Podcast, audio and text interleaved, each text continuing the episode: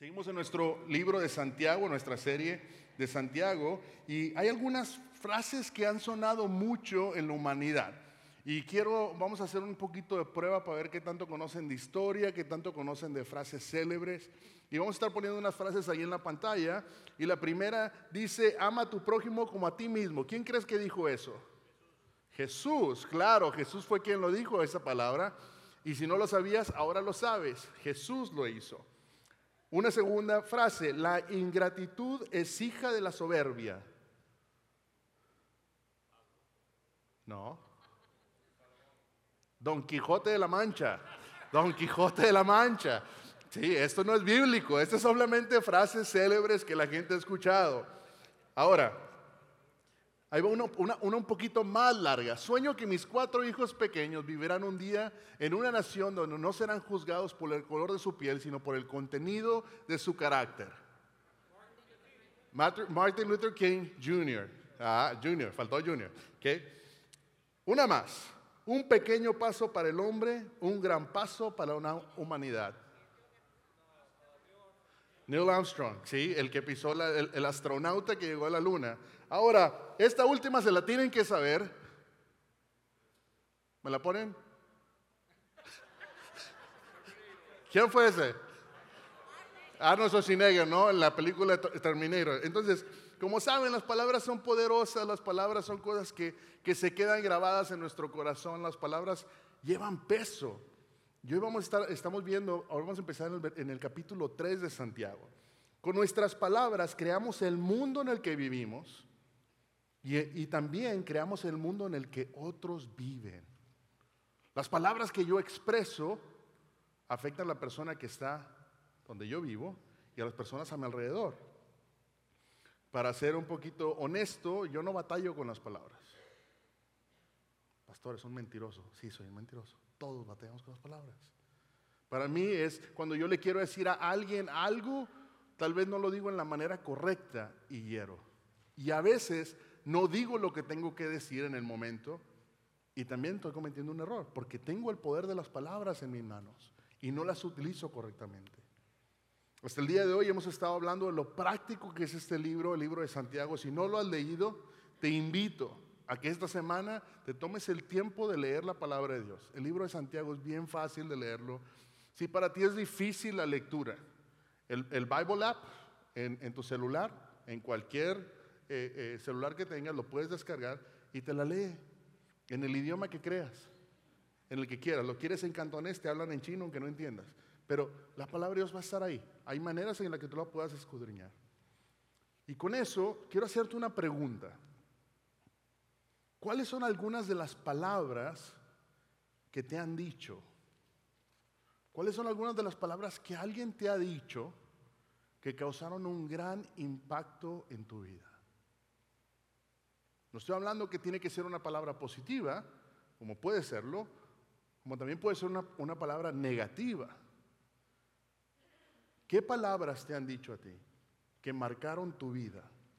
Pudieron haber sido algo bueno como muy bien, bien hecho. O veo en ti potencial. Hay algo en ti que está bueno. O la otra, la palmadita en el hombro o en la espalda estoy bien orgulloso de ti. O también podría ser palabras no tan agradables. Palabras como eres un fracaso. Deberías de darte por vencido. O nunca vas a ser lo suficientemente bueno o buena. O otra, eres un tonto. Se nos borró la risa. Las palabras, ven qué impacto tienen en nuestras vidas. Tú y yo, nuestro carácter fue formado por las palabras que alguien puso sobre nosotros. La creencia que yo tengo de temores es porque alguien lo impuso sobre mí. Sabes que el temor se aprende. El, ser, eh, eh, eh, el tener todo el tiempo ese sentido de preocupación es algo que se aprende. Si tus papás fueron preocupones, tú vas a ser preocupón. Y con esa gente que no se preocupa por nada, te aseguro que los papás estaban igual. Es algo que se aprende, las palabras vienen y hacen. Cuando pienso en esa pregunta, yo también me pregunto, digo, ¿qué palabras he dicho yo a las personas a mi alrededor? ¿Han sido mis palabras constructivas? ¿Han sido mis palabras de ánimo? ¿O han sido mis palabras hirientes? ¿Cuántos matrimonios están aquí o ya no están aquí por palabras hirientes? ¿Cuántos de nosotros no tenemos una relación con nuestros padres o nuestros hermanos o nuestros familiares por las palabras que salieron de la boca? Ya sea mías o de alguien más. Por eso es tan importante el texto de hoy, de Santiago capítulo 3. Si es la primera vez que nos visitas, bienvenido. Eh, nos encanta que estés acá reuniéndote con nosotros. No te estamos asustando. No quería empezar esto porque estaban riéndose ahorita y se me quedaron bien serios. Pero para allá vamos. Venimos aquí para aprender lo que la palabra de Dios nos quiere enseñar. Cómo podemos ser mejores personas y cómo podemos ser mejores hijos de Dios. Entonces, este es el objetivo. El objetivo de Santiago es que tú y yo crezcamos en la plenitud de lo que debemos ser en Cristo. Es lo que, lo que Santiago nos está queriendo enseñar. Acuérdate que Santiago era el medio hermano de Jesús y él ni siquiera creía en su hermano, no creyó en la resurrección. Él creyó hasta después de la resurrección y después llegó a ser el, primer eh, pastor o el primer sacerdote de la iglesia ¿sí? de aquel tiempo, del siglo primero. Todos hemos escuchado esta palabra que dice, una imagen vale más que mil palabras. ¿Has escuchado esa frase? Una imagen habla más que unas palabras. Pero te has preguntado, ¿y qué pasa con el típico día tuyo y mío de las pláticas? ¿Qué tanto hablamos? ¿Qué tanto habla mi esposa? ¿Qué tanto habla mi esposo? ¿O qué tanto no habla? Los estudios dicen que el promedio de palabras que, que un hombre y una mujer hablan es entre seis mil y siete mil palabras al día. Pero un estudio más reciente está diciendo que en promedio se están hablando 16 mil palabras al día. Y eso no cuenta el tiempo que tú y yo estamos hablándonos con nosotros mismos. Porque tú y yo nos contestamos, nos hablamos y nos contestamos todo en la mente. Y todo el día estamos platicándonos con nosotros. Pero una de las cosas que pasa es que es tanto lo que hablas, ¿me permites el libro? que tú pudieras escribir, escúchalo bien, es bien interesante esto. Este es un libro que se llama Corazones, Mentes y Manos, tiene mil y cacho de páginas, mil diecisiete páginas. Tú pudieras escribir 66 libros de estos en un año, solamente con lo que tú dices. Y el humano promedio, sin contar a los jóvenes hoy en día, el humano adulto promedio, va a hablar 150 palabras por minuto. Y si son de Monterrey, hablan muchísimo más rápido. Mi esposa me regaña todo el tiempo. Habla más despacito, no se te entendió nada de lo que dijiste. Nada más la gente dice amén por inercia. Me regañan, me regañan. Este, parte de eso es, hablamos tanto, esto te lo decía para que te hagas una idea de todo lo que hablamos. En el año vas a escribir 66 libros de esos. Imagínate cómo estar aquí en libros. Y la pregunta es, ¿cuántas de esas palabras que digo al año edificaron a alguien más? ¿Y cuántas de esas palabras que yo hablé hirieron a alguien? ¿O a cuántas personas, como dice en el inglés, les reventé su globito? Burst the bubble. E iban con su balón y flotando y ¡pum! Una palabrita y echa todo a perder. Un conocido de nosotros vino a Houston por primera vez. No sé si conté esta historia antes. Y eh, los que no conocen a Houston, si no tienes un GPS o un mapa, te pierdes. ¿Alguien se ha perdido en Houston? Se sube esta persona, viene, viene a visitar a una familia, viene de México, se sube, llega por San Antonio, por el 10 se sube al 6 días. Él sabía que era el 6 días. Se aventó entre 5 y 6 horas dando vuelta en el 6 días porque él estaba seguro que él sabía dónde era el lugar. Y muchas veces, muchos de nosotros, así andamos en la vida, dando vueltas en el loop del 6-10, o ahora si te quieres ir más grande al 99, y andamos a la vuelta y vuelta y no sabemos ni para dónde vamos con nuestras palabras. No sabemos ni a dónde vamos ni qué vamos a hacer. Pero no tiene que ser de esa manera. Dios ya ha hablado. Y vamos a ver que desde el principio Dios habló la palabra. La importancia del peso de las palabras. Fíjate lo que dice Génesis 1.3. Entonces Dios dijo que haya luz. ¿Qué dijo el Señor? Él dijo, Él habló la palabra. Y Él dijo que haya luz. ¿Y qué pasó? Hubo luz. Entonces vemos que desde el principio la palabra tiene peso. Si el Señor no le importara las palabras, ni siquiera lo hubiera puesto aquí. Dios utiliza palabras no solo para crear, pero también para revelarse. Más adelante en Génesis 1, 27 y 28 dice, así que Dios creó a los seres humanos a su, propia, a su propia imagen, a imagen de Dios los creó, hombre y mujer los creó. Luego Dios los bendijo con las siguientes, ¿qué? Palabras. Él habló palabra de bendición. Y dice, sean fructíferos y multiplíquense, llenen la tierra y gobiernen sobre ella, reinen sobre los peces del mar, las aves del cielo y todos los animales que corren por el suelo. El Señor habló la palabra y con la misma palabra que creó, con la misma palabra bendijo. Desde el comienzo de la historia, leemos que el mundo, el universo, literalmente viene a ser creado por medio de la palabra. Juan nos lo dice que es el logos. Esa es la realidad en Jesús mismo. Y ahora quiero entrar a Santiago 3, 1 y 2, que es aquí la base de nuestro sermón. Santiago 3 dice, eh, versículo 1 dice, amados hermanos, no muchos deberían llegar a ser maestros en la iglesia. Ahora, pastor, todavía ni me invite a ser maestro de grupo de vida. No, no, no, no, no. Ahorita vamos a ver, esto no es lo que quiere decir aquí. Porque los que enseñamos o los que hablamos mucho, seremos juzgados de la misma manera, de una manera más estricta, perdón. Todos tropezamos, todos cometemos errores, todos vamos a decir una palabra que no quería salir de mi boca. Cuando te pegas con el martillo, ¿tu primer palabra es gloria a Dios? Pregunto, ¿ah? me, me dijeron que preguntara eso. ¿Cuál es tu pregunta? Gloria a Dios porque me dio un martillazo. ¿Qué es lo que sale de tu boca? No me contesten, no se quemen no se queme.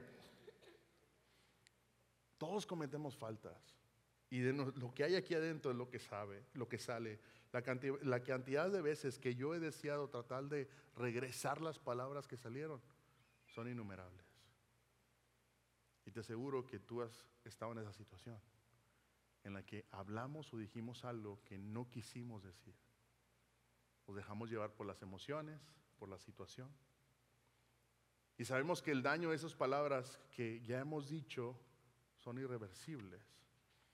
Ahora, cuando habla aquí, ¿sí? que está hablando la palabra maestros, la palabra es, didascalia, que se refiere específicamente en el contexto del siglo I a maestros religiosos, a religiosos, pero también hablando a gente que estaba sobre una plataforma. Quiere decir que era gente que hablaba con más gente. Hoy en día hay plataformas, ¿cómo se llaman comúnmente? Redes sociales. Las redes sociales son plataformas. Entonces tú y yo estamos sobre plataformas. Y no me digan que no, porque siempre me salen ahí todos en Facebook y en Instagram. ¿Qué pasa? ¿Qué es lo que yo estoy diciendo? ¿Qué es lo que yo estoy hablando? Hay palabras que en nuestro idioma anterior, pre-social media, no existían. ¿Quién sabía que era la palabra trolear? Me están troleando. O me están tagueando. Aquí está escrito.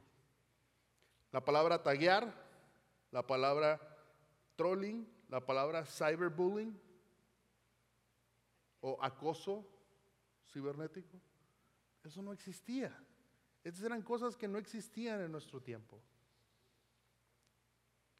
Ahora existen y ahora tú tienes una audiencia a la que estás influenciando y a la que estás hablando. ¿Qué palabras estás diciendo? ¿Qué palabras estoy diciendo?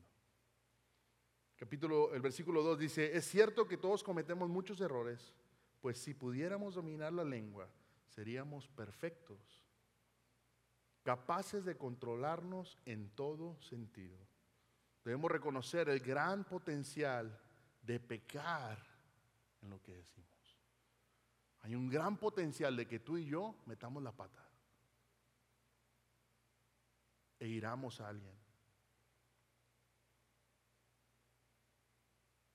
en Romanos 3, 13 ah, dice, lo que hablan es repugnante, como el mal olor de una tumba abierta. Wow. Fíjate cómo hace la comparación aquí Pablo. Su lengua está llena de mentiras. Veneno de serpientes gotea de sus labios. Su boca está llena de maldición y amargura. Yo no quiero que el Señor me ponga así sobre mí. Que yo ande con un estandarte y que diga aquí que yo soy eso. No quisiera que llegáramos ahí. Pero nos está diciendo Santiago, todos cometemos errores porque es tan difícil dominar la lengua. Es tan difícil. Cuando vemos en esta palabra, la palabra que dice perfectos, también tiene que decir con perfecto madurez, viene de la palabra griega telos, que puede significar completo, maduro o perfecto. Un hombre o una mujer cristiana maduros o perfectos probablemente han aprendido a refrenar su lengua hasta cierto punto, pero no hemos llegado ahí. Después de todo, Santiago deja bien claro, lo veíamos al principio de esta serie, en Santiago 1.26, si afirma ser religioso, pero no controlas tu lengua, uy, te enseñas, te engañas a ti mismo y tu religión no vale nada. Si yo no aprendo a controlar mi lengua, lo que yo profeso que digo que hago, entonces no vuelve no, no puede ser realidad. Estoy viviendo una religión falsa. Nos dice en 3.2, si puedes controlar la lengua, puedes controlar todo tu cuerpo. Yo pienso que por eso Dios nos dio unos dientes y boca para cuando se quiera alebrestar la lengua que quiera salir. Cállese. Cierra los dientes, cierra la boca y no hablo.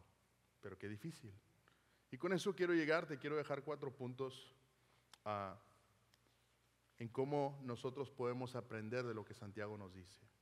En primer lugar, nuestras palabras nos dan dirección. Lo que yo hablo, lo que sale de mi boca me da dirección. El versículo 3 y 4, podemos hacer que un caballo vaya donde queramos si ponemos un pequeño freno en la boca. También un pequeño timón hace que un enorme barco gire a donde, donde desee el capitán, por fuerte que sean los vientos. Un pequeño timón, un pequeño freno. Por eso hay una ilustración de un caballo que pesa alrededor de mil, mil doscientas libras. Tú pones un niño de 60 libras con dos cuerditas y lo mueve. Recuerdo mucho que una vez eh, llevamos a nuestros hijos a, montar a caballo y mi hijo, él estaba en la la ¿no? Él andaba en su mundo y la cuerda trae las riendas del caballo, están por un lado, y lo único que te piden es que no la sueltes la rienda. Y mi niño en ese entonces, no sé cuántos años tenía, estaba chiquito, y lo montamos en un caballo solo. Y el papá está en responsable. No, nos dijeron que era, era seguro. Y entonces viene mi niño y él soltaba las riendas y el caballo se le iba. Pero cuando él lo quería controlar, nada más lo agarraba así, con los dos deditos y les tiraba. Impresionante. Ese animal tan grande lo controlaba algo tan pequeño. Y es lo que está diciendo aquí. Algo tan pequeño controla algo tan grande. Él está diciendo aquí que nuestra lengua controla la dirección de nuestras vidas. Cambia tu manera de hablar, cambia lo que dices y cómo hablas y puedes cambiar la dirección de tu vida. ¿Por qué? Yo dije algo malo, me corren del trabajo, cambió mi vida.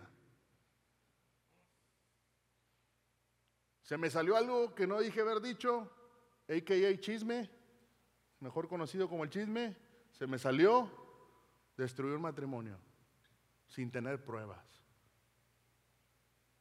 Se me salió. Y qué grande desastre hice. Proverbio nos dice, la lengua puede traer vida o muerte. Los que hablan mucho cosecharán las consecuencias. Entonces es preferible a veces no hablar tanto. Pero la importancia de las palabras, cuando estuviste, si, están casados y estuviste frente al, ministro que, te, eh, te casó, te preguntó, ¿quiere usted casarse con Mayra? Dije, sí, acepto, cambió mi vida. Para bien, no, no para mal, no. ¿Por qué se ríen? Cambió para bien. Cambió para bien. Cuando alguien está frente al juez y le dice, no eres culpable, cambia la vida. Te cambia la vida. Son palabras tan simples que cambian la vida. O que alguien te diga, eres libre de cáncer. Wow. Cambia la perspectiva. O viceversa. O cuando te dicen, serás papá o mamá. Cambia la vida. Te cambia toda tu vida. Entonces, nuestra, nuestra lengua puede cambiar el curso o la dirección de mi vida. Cuando digo yo quiero seguir a Jesucristo, entonces cambia mi vida. Número dos, nuestras palabras pueden traer destrucción. Fíjate lo que dice el versículo 5. De la, de la, misma manera, la lengua es algo pequeño que pronuncia grandes discursos. Así también, una sola chispa puede encender todo un bosque. De todas las partes del cuerpo, la lengua es una llama de fuego, es un mundo entero de maldad que corrompe, que corrompe todo el cuerpo. Puede incendiar toda la vida porque el infierno mismo la enciende. El ser humano puede domar toda clase de animales, aves, reptiles y peces, pero nadie puede domar la lengua. Es maligna e incansable, llena de veneno mortal. Santiago te dice, todos vamos a tropezar y esto se ve particularmente con respecto a los pecados de la lengua. Nos da tres ejemplos, podemos hacer que un caballo vaya donde yo quiera. ¿Alguien ha ido a, SeaWorld? La primera vez que yo fui, yo, yo no podía creer lo que estaban haciendo esas ballenas. Era increíble lo que estaban haciendo. Y con un silbatín que ni se oía. Y saltaba. Y salía. Impresionante lo que estaban haciendo. Sin ni siquiera tocarla, estaban guiando animales. Pero no puedo cuidar esto. Te lo dice, es tan malo. Como un pequeño cerillo puede encender un bosque. Algo tan pequeño. Hubo un incendio en Chicago, en la ciudad de Chicago, hace muchos años. Y se dice que el incendio sucedió porque una vaca, escúchalo bien, una vaca en el granero por curiosidad, lambió una lámpara que estaba encendida y la tumbó. El granero se encendió. Y como ustedes saben, Chicago es conocido por la ciudad de los vientos. Y el viento acarreó y destruyó tantas casas, tantos hogares, más de 300 personas murieron. Y algo tan pequeño, una vaca, la tumbó. Lo que nos está diciendo aquí es que las palabras que nosotros también podemos usar pueden causar grandes destrucciones. Proverbios 16, 26. Los sinvergüenzas crean problemas. Sus palabras son un fuego destructor. Y más adelante en el 26, 21, con el carbón se hacen brasas, con la leña se prende fuego y con un pendenciero, alguien que nada más anda ahí de ocioso, se, se inician los pleitos. Porque el, al que anda ahí de ocioso, que no tiene nada que hacer, empieza a hablar de más. Empieza a hablar de más y hace un desastre. Es reconocer, es necesario reconocer nuestra incapacidad para domar la lengua. Es importante. Cuenta la historia de un chico que trabajaba en el supermercado y llega una viejita y le dice, quiero la mitad de una lechuga. Esta vieja loca. Se va a la oficina del manager y le dice, manager, está una vieja loca ya pidiendo y está diciendo que quiere la mitad de una lechuga y la viejita parada en la puerta. Pero de casualidad, esta hermosa mujer está aquí para llevarse la otra mitad. ¿Vieron cómo cambió? Primero estaba echando y después cambió. Primero empieza a echar. ¿Cuántas veces no nos hemos encontrado en esa situación? Cuando no tengo la capacidad de refrenar mi lengua. Número tres, nuestras palabras demuestran nuestro carácter. Lo que yo hablo demuestra mi carácter. Usamos la lengua para bendecir a Dios y por otro lado lo usamos para maldecir a la gente. Interesante.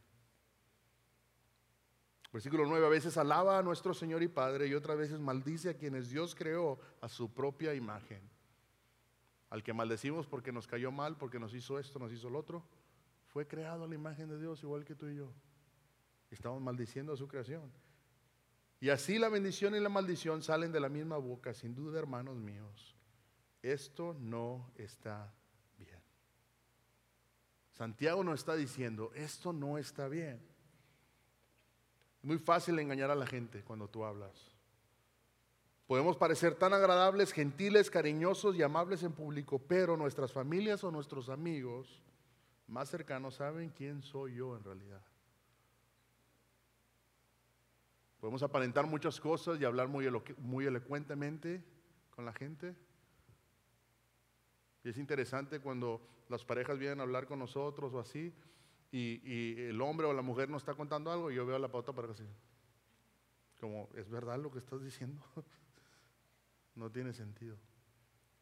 Y muchas veces así somos nosotros, a pesar de los consejos de muchos libros de autoayuda y los llamados expertos hoy en día, no podemos cambiarnos a nosotros mismos, no podemos.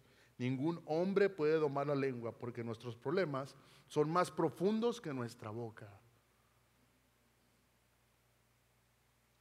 Versículo 11, ¿acaso puede brotar un mismo manantial, de un mismo manantial agua dulce y amarga? ¿Acaso una higuera puede dar aceitunas o una vid higos? No, como tampoco puede sacar agua dulce de un manantial salado. Nuestro aire y nuestra agua se contaminan con cosas pequeñas. Yo trabajaba en el petróleo y una de las cosas que, medimos un tipo de gas que es el H2S, se mide con eh, partes por millón. Estás hablando de cosas insignificantes. Tienes que usar equipo especial para leer ese gas. Pero si tú te encuentras alrededor de esa área donde ese gas está presente, solamente toma que tú respires una vez y mueres. Interesante. No lo ves, es incoloro, es inodoro. La única razón que tú sabes que ese gas está presente es porque todos lados hay un montón de signs con calaveritas y que dice el H2S está presente aquí. Te ponen un monitor aquí, que, lo tienes que traer todo el tiempo, para detectar cuánto, cuántas partículas por millón están ahí. Cosas pequeñas, contaminan nuestro aire. No importa si un contaminante venenoso eh, comprende solo un pequeño porcentaje del total, si respiras un aire contaminado, te vas a enfermar o te vas a morir. El beber agua contaminada, puedes enfermarte gravemente. Con nuestra lengua podemos bendecir a nuestro Señor y también maldecir a las personas. Cuando esto sucede, nuestra boca se ha contaminado. Y empiezo a aventar muerte. Como decía en Proverbios, es como veneno que está ahí.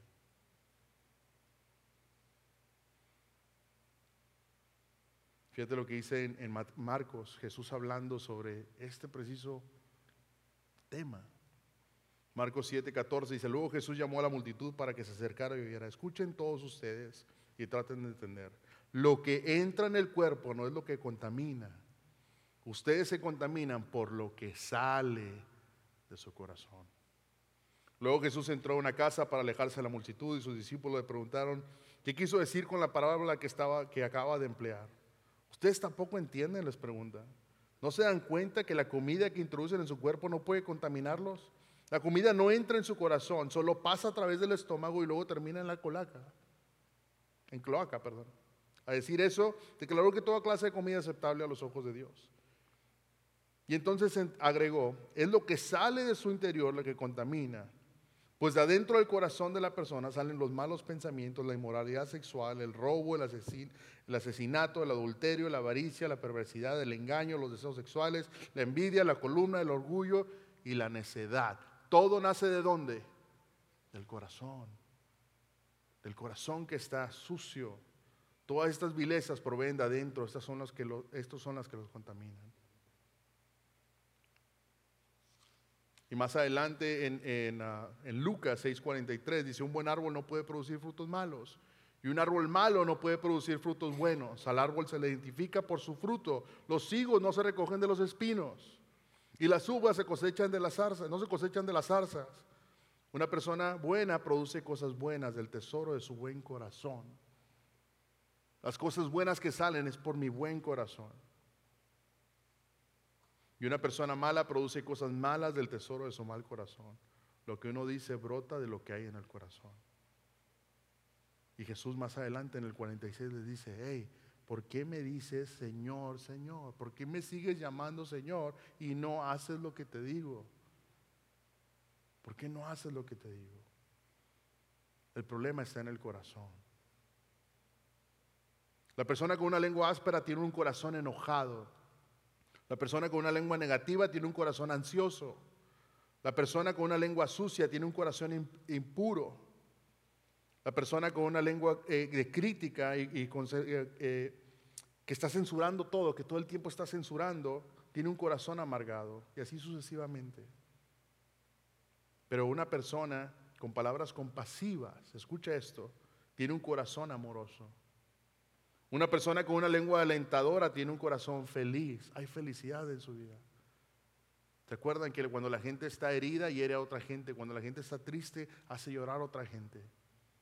De la misma manera, nuestras palabras vienen de nuestro corazón y la única manera de domar la lengua es primero que nada tener un corazón nuevo.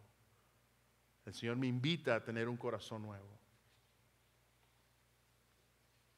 Y vamos terminando. Santiago dice que no podemos hacer esto por nosotros mismos. Salmo 141 dice, toma control de lo que digo, Señor, y guarda mis labios. Solamente el Señor puede venir a transformar mi corazón para que ese corazón empiece a fluir cosas, como dice, brotarán ríos de agua viva. Un río que tiene agua, ¿qué hace? Da vida, produce. Un río seco no hace nada, antes estorba. Más adelante el Salmo 19, eh, perdón, más atrás en el Salmo 19, que las palabras de mi boca y la meditación de mi corazón sean de tu agrado, Señor, mi roca y mi redentor que lo que yo hable, las palabras que salgan de mí sean de tu agrado. La mejor manera que conozco de transformar la lengua es por el poder de Cristo. Solamente Él puede transformar nuestros pensamientos, nuestros corazones, para que la, la, palabra que salga de mi boca sea siempre una palabra de bendición. Quiero terminar con esto, Isaías 6, 1 al 8. Y me encanta que Jeremy lo mencionó hace rato. Y cuenta, está contando aquí, dice, en el año que murió el rey Usías, vi al Señor sentado en un majestuoso trono y al borde de su manto llenaba llenaba el templo. Lo asistían poderosos serafines, cada uno tenía seis alas, con dos alas cubrían su rostro, con dos alas cubrían sus pies y con dos volaban. Y se decían unos a otros, Santo, Santo, Santo es el Señor de los ejércitos celestiales. Toda la tierra está llena de su gloria. Imagínate lo que estaba viendo Isaías. Sus voces sacudían el templo hasta los cimientos y todo el edificio estaba lleno de humo. Entonces dije, todo se ha acabado para mí. Ya, hasta aquí llegué. Dice, estoy condenado porque soy un pecador. Y mira lo que dice, tengo labios impuros y más allá, vivo en medio de un pueblo de labios impuros. Isaías ve todo lo que está pasando y los querubines están adorando al Señor, los ancianos están adorando al Señor. Y dice, yo no puedo hacerlo porque mis labios están sucios. Y más allá de eso, vivo alrededor de pura suciedad. Sin embargo, he visto al Rey, el Señor de los ejércitos celestiales. Entonces uno de los serafines voló hacia mí con un carbón encendido que había tomado del altar con unas tenazas. Con él tocó mis labios y dijo, ves, este carbón te ha tocado los labios. Ahora tu culpa ha sido quitada. Y más allá de eso, tus pecados te han sido perdonados. Un versículo antes él se sentía inmundo completamente, pero después el Señor manda al ángel y purifica. Acuérdate que el fuego purifica. Para refinar el oro tienes que levantarlo a temperaturas altas. Para darle la templanza al metal, yo trabajé en metalúrgica, para darle la templanza tienes que levantarlo a más de mil grados de temperatura. A tal punto que el metal empieza a arrojar lumbre sin tener nada empieza a quemar el oxígeno que está a su alrededor y se enciende el metal. Entonces, pastor, no tiene sentido, el metal no es flamable. Te aseguro que cuando lo calientas, es tanto el calor que tiene que empieza a consumir todo. Y es la única manera en que tú puedes templar ese metal. Lo mismo, pasa con el oro. Y lo mismo pasa, yo tengo que ser atravesado por el fuego para que el Señor purifique mis labios. Después oí al Señor que preguntaba, ¿quién enviaré como mensajero a este pueblo? ¿quién irá por nosotros? Isaías hey, aquí estoy yo. Mis labios están limpios ahora. Mis labios están limpios para compartir. Le dije, envíame a mí. Yo no sé dónde está tu corazón, ni dónde tus labios han estado, ni han dañado. Lo que sí te puedo decir es que el Señor quiere traer ese carbón encendido para purificar tus labios, para que vuelva a brotar adoración de tu corazón, para que palabras de bendición salgan para otras personas. Y cuando el Señor diga, ¿y quién va a ir? ¿Y quién va a ir? Tú puedes decir, aquí estoy yo, Señor. Porque ya has limpiado mi corazón. Ya me has purificado. Tienes que vivir con las consecuencias de lo que dices. Y a menudo la gente que te rodea vive con las consecuencias de lo que decimos. La pregunta es, ¿hay bendición alrededor mío? Por mis palabras. Hay ánimo a las personas que están a mi alrededor. Por eso yo le tengo que decir, Señor, purifícame Dios, lávame y renuévame. Purifícame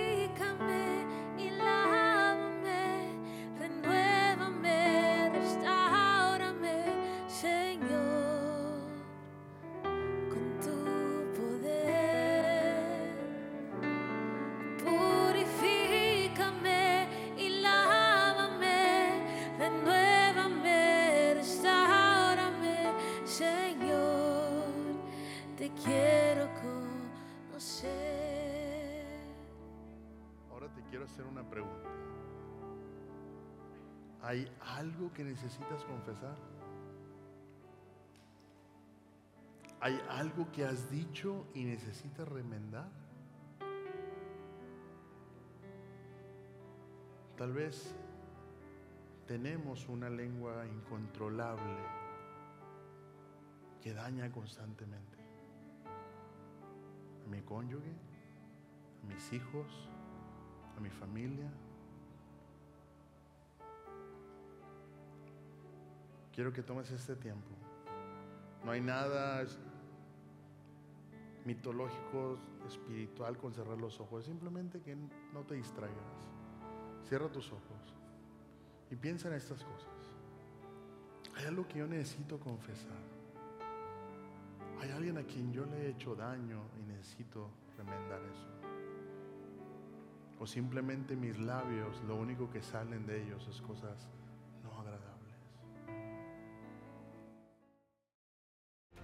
Gracias por participar del servicio a través del Internet. Esperamos que la experiencia de hoy haya alentado y desafiado su mente y corazón. En Champion Forest nos apasiona ayudar a las personas a conocer a Dios, a crecer en su relación con Él y con los demás, mientras todos como cristianos hacemos una diferencia en el mundo. Nos encantaría tener la oportunidad de hablar y orar con usted. Le invitamos a que ingrese a championforest.org diagonal conectar para que podamos estar en contacto. Y por supuesto, esperamos con ansias el momento de poderle saludar en persona en una de nuestras sedes. Que Dios le bendiga y tenga una semana llena de la presencia del Señor. Nos vemos pronto.